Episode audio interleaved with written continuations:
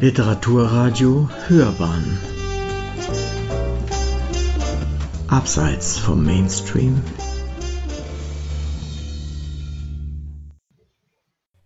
Ich habe heute ein besonderes Buch vor mir liegen, das ich mal vorstellen möchte. Es ist von Ingo Cesaro und heißt Sehnsucht nach Stille. Es ist ein insofern ein besonderes Buch, weil es schon durch sein Äußeres auffällt.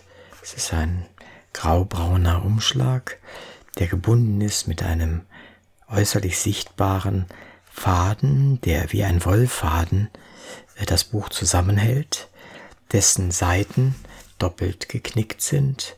Das heißt, sie wirken fast so wie ein nicht aufgeschnittenes Buch so wie man es früher öfter mal hatte, dass man es erstmal aufschneiden musste, bevor man es las. Nur, dass es hier an der Längsseite verbunden ist. Es ist ein Buch über dreizeilige Kurzgedichte in Haiku-Form. Es wurde herausgegeben von Rüdiger Jung in der Freipresse Bludenz in Österreich. Ich lese als Anfang mal die Vorbemerkungen.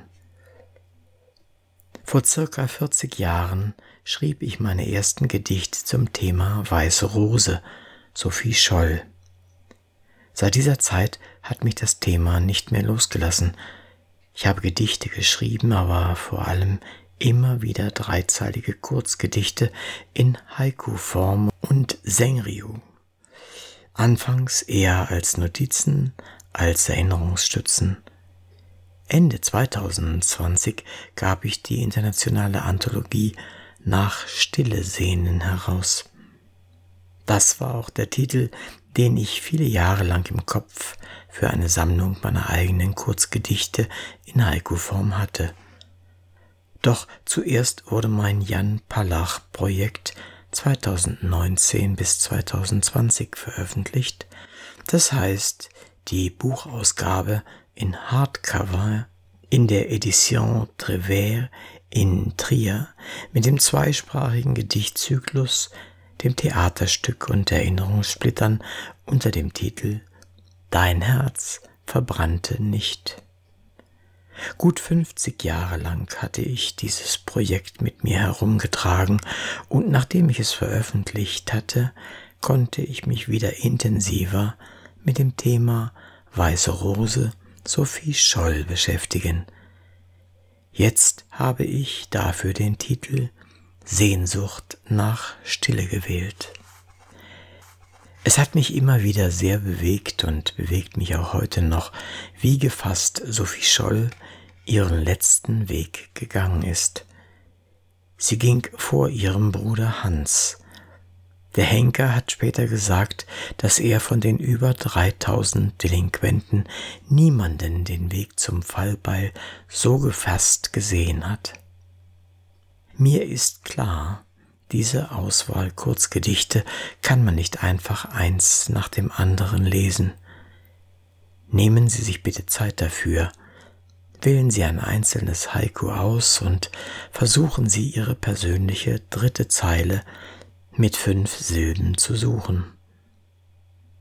21 Jahre war Sophie Scholl alt, als sie hingerichtet wurde. Hingerichtet für ihr Ideal der Freiheit, das die Nazis mit Füßen traten und für die ein Menschenleben keinen Wert hatte. Es ist unsere Aufgabe, immer wieder an Sophie Scholl und die anderen Mitglieder der Weißen Rose zu erinnern aber auch an unser Glück in Frieden und Freiheit zu leben. Ohne Erinnerung keine Zukunft. Das bedeutet auch, sich ständig für die Demokratie einzusetzen, denn sie ist nicht Gott gegeben. In vielen Ländern der Erde setzen heute noch Menschen ihr Leben aufs Spiel, weil sie sich eindringlich für die Demokratie in ihrem Lande, gegen Intoleranz, Faschismus und Gewalt einsetzen. Das Buch ist so gestaltet, dass auf jeder rechten Seite je zweimal drei Zeilen aufgeschrieben sind, die keinen wirklichen Zusammenhang zu haben scheinen, sie für sich sprechen und äh, vielleicht mache ich das einfach so, dass ich eins oder zwei lese und dann schauen wir mal, was mir dazu einfällt. Positiv denken. Bei Treffen oft diskutiert die Konsequenzen. Ja, das klingt recht modern. Es sind so typische Vokabeln darin wie positiv denken, die so richtig geschäftsmäßig zu sein scheinen.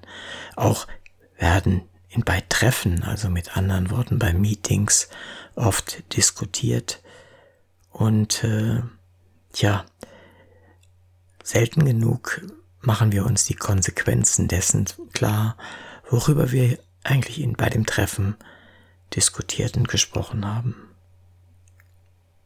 Hier sind wir noch auf einem relativ neutralen Gebiet, in das man allerhand rein denken kann, wenn man vielleicht gar nicht weiß, wie das Buch heißt und wem es sozusagen zugeordnet wird.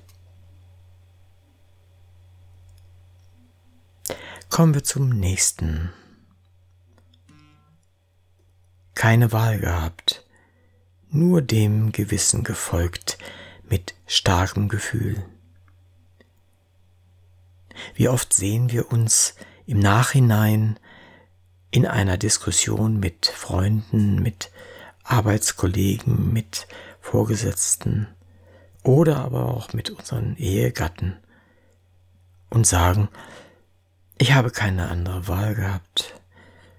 Ich wollte nur meinem Gewissen folgen und das auch noch mit starkem Gefühl. Das heißt, irgendetwas drängte mich dazu, meinem Gewissen zu folgen, wobei wir da schon weg sind von dem normalen Businessleben, weil es ist eher selten, dass wir diese wichtige Vokabel Gewissen in dem Moment benutzen, in dem wir von Arbeitsergebnissen sprechen oder indem wir über Arbeitserfolge oder Businessziele sprechen.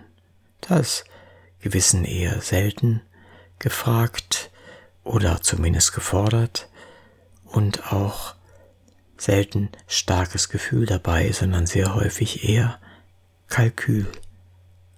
Hier kommen wir schon in einen etwas wichtigeren Bereich, in dem wir einfach oder besser gar nicht einfach unserem Gewissen folgen sollen, wollen, müssen, weil es uns nicht anders möglich ist.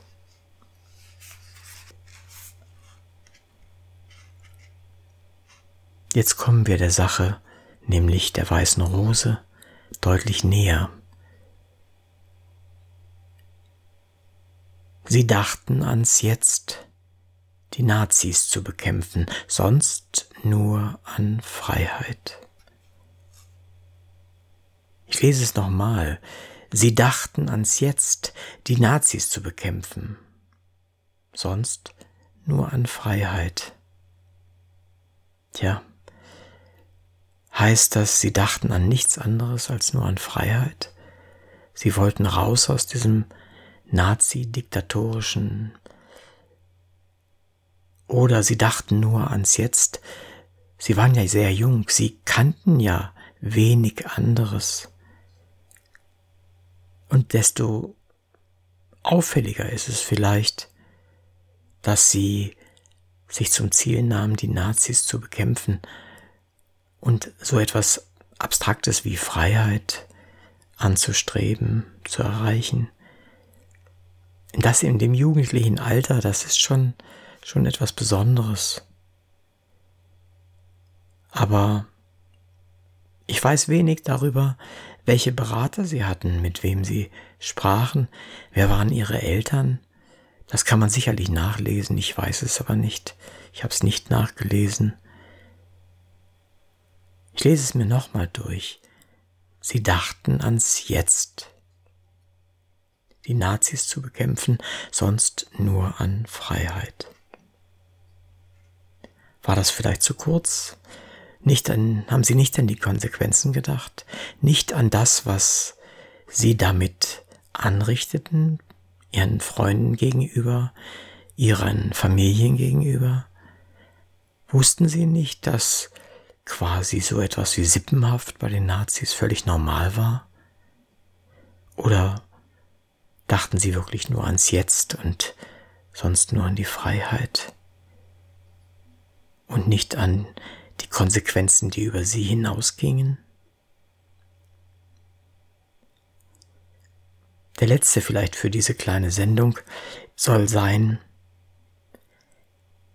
die meisten schwiegen, wenige rebellierten, warfen Flugblätter. Ich lese es nochmal etwas anders. Die meisten schwiegen, wenige rebellierten, warfen Flugblätter. Die schweigende Mehrheit ist immer deshalb so äh, ein, ein fester Begriff, weil die Mehrheit in der Regel immer schweigt. Deswegen kann man in einer solchen Darstellung wahrscheinlich Schweigen oder Schwiegen gar nicht anders benutzen als die meisten schwiegen. Es ist einfach so. Viele haben Angst, viele ducken sich, und wobei ducken auch schon wieder so ein negatives Wort ist, als hätten sie eine Schuld, weil sie sich duckten. Hat man Schuld, wenn man Angst hat? Ich glaube nicht immer oder eigentlich gar nicht. Angst ist extrem und es ist leichter zu schweigen, als diese Angst zu überwinden und vielleicht die Folgen zu ignorieren. Jeder kennt diesen Moment, in dem uns irgendwie der Kragen platzt und wir sagen, jetzt ist aber genug, also entweder das hört jetzt auf oder. Und dieses oder ist dann etwas, was in der Luft hängt und niemand weiß, wohin es eigentlich zeigt. Und oft genug passiert es, dass es auf die eigene Stirn zeigt und, und dann mit einem Loch darin endet wenn auch manchmal nur als metaphorisch gesprochen. Und der andere Teil, wenige Rebellierten warfen Flugblätter. Ja, wenige Rebellierten machten irgendetwas dagegen, gegen das, worüber die anderen schwiegen, gegen die Diskriminierung anderer Menschen, gegen das Verfolgen anderer Menschen, gegen ja die Juden Vernichtung, gegen die Vernichtung Andersdenkender, gegen die Ausrottung von Sozialisten, Kommunisten, von Behinderten, von nicht genehmen Personen und ganz, ganz wenige taten etwas, was öffentlich wurde, nämlich Flugblätter, die man nicht im, nicht verheimlichen konnte, sondern die wollte man ja gar nicht verheimlichen. Sondern das Entscheidende war, dass sie Menschen zu Gesicht bekamen, dass sie Aufregung verursachen sollten, dass sie Nachdenken verursachen sollten, entgegen dem, den Gewehren und den, den Stricken und den Fallbeilen der Nazis. Das aktive Tun gegen ein solches Regime ist bis heute, schon immer, war schon immer und ist bis heute totengefährlich. Und wir kennen ja die Geschichte, wie sie ausgegangen ist. Es war totengefährlich. Das soll bis heute mal reichen und äh, ich gebe einen kleinen Ausblick auf das nächste, was kommt, wenn ich eine nächste Sendung mache. Und hier der Ausblick auf die nächste Sendung, auf die nächsten drei Zeilen, auf die ich eingehen möchte. Widerstand im Wind. Gewichtige Worte und schwebten hier so leicht. Dabei fällt mir sofort ein der Wurf von der Empore, der Flugblätter, wie sie nach unten flattern und leicht aufzuheben sind, leicht zu fangen sind. Genauso leicht, wie es sein könnte, wenn die Nazis weg wären. Aber ich will sie nächstes Mal nochmal lesen und dann einfach meine Gedanken nochmal zusammensuchen. Bis dahin, danke fürs Zuhören und ich wiederhole nochmal, woraus wir jetzt, ich jetzt gerade gelesen habe.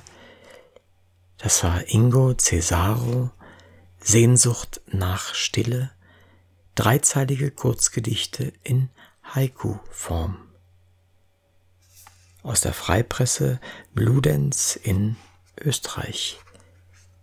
In einem wunderbar anzusehenden und anzufassenden Buch, das eine besondere Prägung hat und eine rote, ja, Wollfadenbindung. Ein tolles Buch. Danke und bis vielleicht zum nächsten Mal. Ihr Uwe Kulnig.